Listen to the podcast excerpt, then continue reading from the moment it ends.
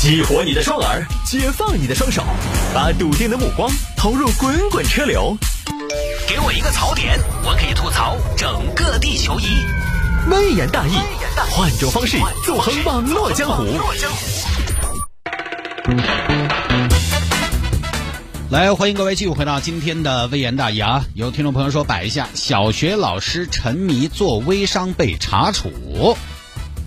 这个事情呢，其实比较敏感，因为有涉及到老师这个群体。事情呢是发生在浙江乐清的一个老师王老师呢，从二零一八年年底开始，他就做微商了。今年二月呢，王老师在朋友圈开始卖减肥产品，后来呢就被家长投诉了。目前呢，这个王老师说是被立案查处，就这么个事情，也不知道这个立案是要以什么名目啊。就这么个事情，这个事情呢，很多朋友替王老师说话啊，说老师也是人。这个当然我在节目里边说过很多次了。就咱们社会上呢有各种各样的行业啊，有几个行业呢相对来讲，大家对他们的这个职业素养，包括职业道德的要求是非常高的。老师是一个，医生也是一个。其实这个呢，老师也好，医生也好，我经常说这些职业都是要求从业者有一定奉献的行业。但是呢，话说回来，医生也好，老师也好，他是个医生。他是个老师，但是首先他是个人，哎，是人的，也就跟我们人、其他人、普通人有一样的需求。你不管怎么说，社会所有的人都希望自己能够挣钱，他们也是人，他们也希望挣钱。你喜欢大房子，他们也喜欢大房子。你想把孩子送进好学校，他们也想。你不能说社会那么的追求经济效益，然后让老师或者医生又独善其身、一尘不染，因为这个社会很多时候，那。你要拼什么呢？你对吧？刚才我说那些大房子、好学校，那有的时候不都是要说钱的吗？那谁不想自己的生活过得好一点？所以呢，老师想多挣钱，想在经济上宽裕、富裕一些，我觉得也很好理解啊，都有这么一个追求，都是普通人。但是呢，这件事情其实啊，又有些不一样，因为首先呢，在当地教育部门是明确了的，中小学公办教师不能从事微商等盈利性的活动。那人家这个丑话其实说在前面。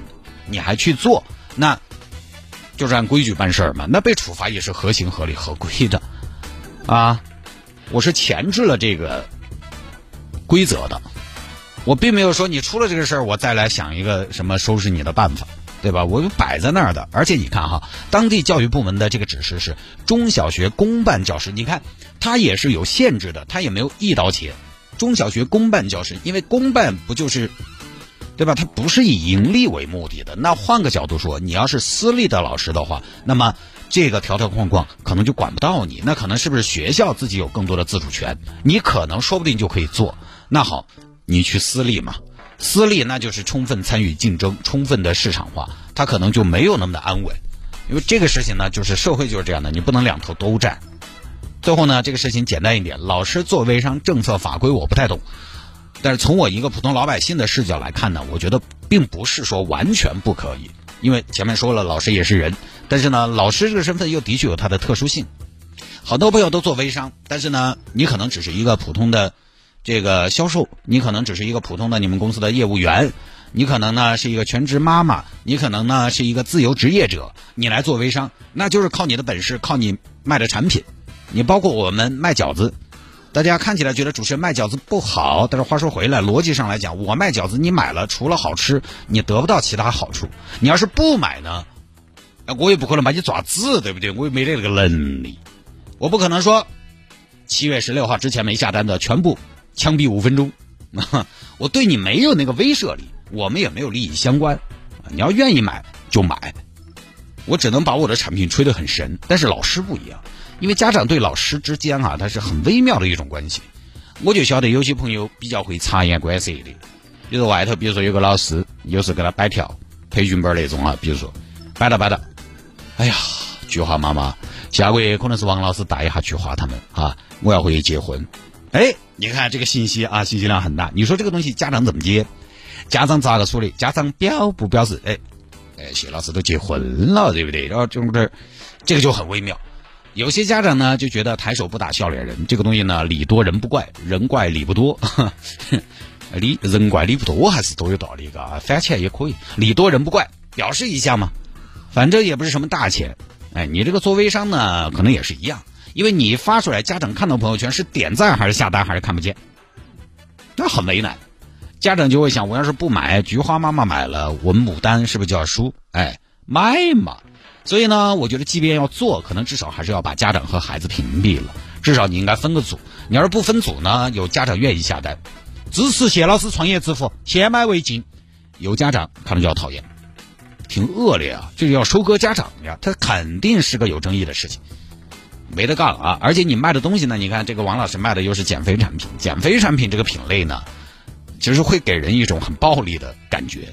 因为微信上很多减肥产品，它本身就是几个层级，总代、一级代理、二级代理之类的。它这种模式呢，不太讨人喜欢，它不是每个人都认可。因为这种模式之下，必须是相当的利润才能支撑。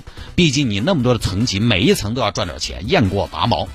再比如说，你如果买点农副产品，红苕根、恩桃、梨子这些东西呢，点对点，可能家长倒也未必那么的排斥。但这种呢，确实就赚不到什么钱。生鲜的损耗又很大，物流又非常麻烦，呃，再有一个呢，就是这个事情里面，家长投诉的时候提到上班时间的问题。家长投诉的是王老师在上课时间也在购物群里边发广告，但是严格说起来，我觉得应该是上班时间。上课的时候不一定是王老师上课的时候嘛，对吧？家长说上课的时候也在发，可能就是上班时间。那问题就在于，啊，上班时间上厕所发的行不行？因为很多朋友做微商。他为什么做微商？就觉得这个东西呢没有门槛，也没有投入，我不用牺牲太多的金钱，也不用投入太多的时间，我把自己的碎片化的时间利用起来，发个朋友圈是不是就行了？但是呢，等你真的做微商，各位，并且小有销量了，你会发现没有那么简单，它并不是发条朋友圈就完了的。因为我们这个饺子啊，是每次周末的时候我们饺子做的比较多，大家都觉得周末的时候呢，应该跟家人好好吃点好的。我周末有的时候就当客服，可能加起来，我觉得周末的时候我每次当客服加起来花的所有时间，花半天时间是要的。有些听众呢问哪个口味好吃，会找到我；物流没收到的晚点了也会找到我。虽然是有客服，但是听众觉得找你最撇脱嘛，不然我加你微信号咋子嘞？对吧？我加你微信号做子呢？直接找你噻。但是其实你找到我呢，我还要去找客服。嘿嘿，我也是找客服，我又不管这事儿，都找我。所以呢，一旦有销量，其实微商的工作量并不小。它并不是你把碎片化的时间利用起来就可以了的。它并不是你发了朋友圈就完了。那有人有兴趣了，你还得推销，你还得游游说，还得介绍，还要售后。于是呢，你原本以为这个事情是用碎片化的时间就来把这个事情做了，但实际上你操作起来你会发现，你不是把已有的碎片化时间利用起来了，而是把现在有的整片的时间也拆成碎片化的时间了。就你会有一个什么状态呢？就是一会儿又看下手机，一会儿又看下手机。我那天发朋友圈嘛，周末的时候有听众问我，蛋哥，我们邻居要找个专业主持人，我把你的微信号推给他，可可以不？我当时没及时回，其实也就一会儿。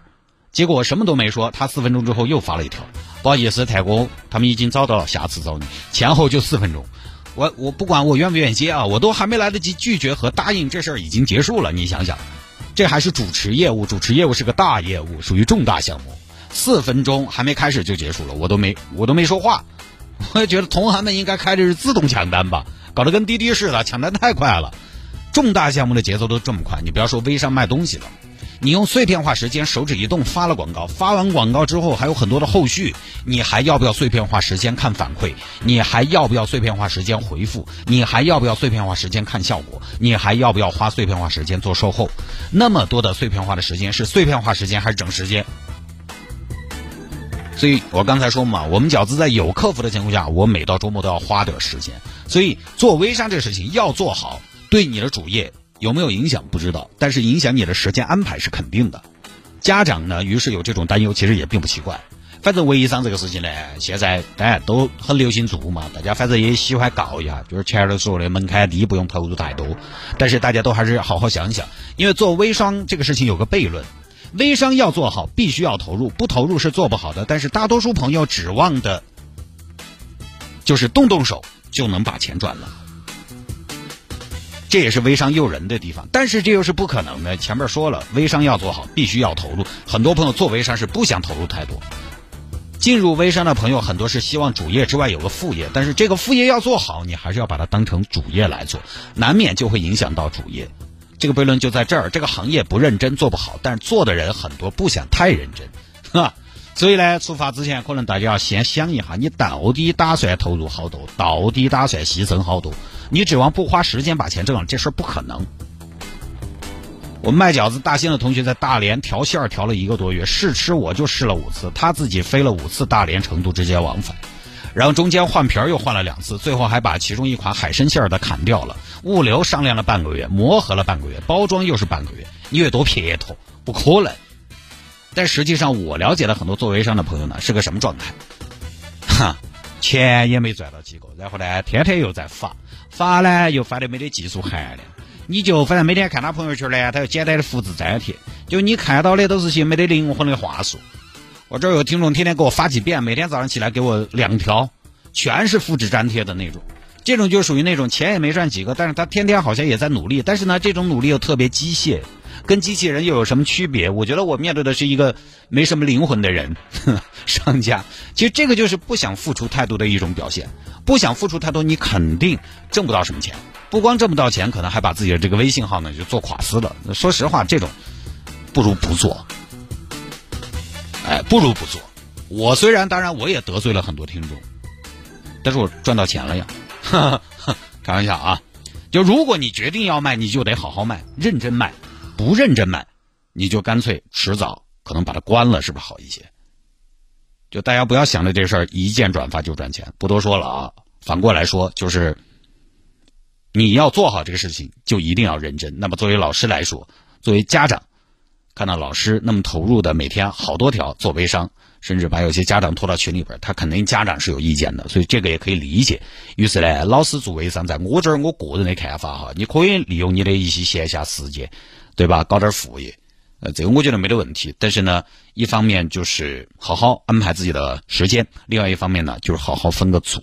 哎你如果不屏蔽老师，呃，不屏蔽这个学生，不屏蔽家长的话，难免有点瓜田李下。也欢迎您来加一下我的个人微信号，我的个人微信号是拼音的谢探，数字的零幺二，这都点对点的啊。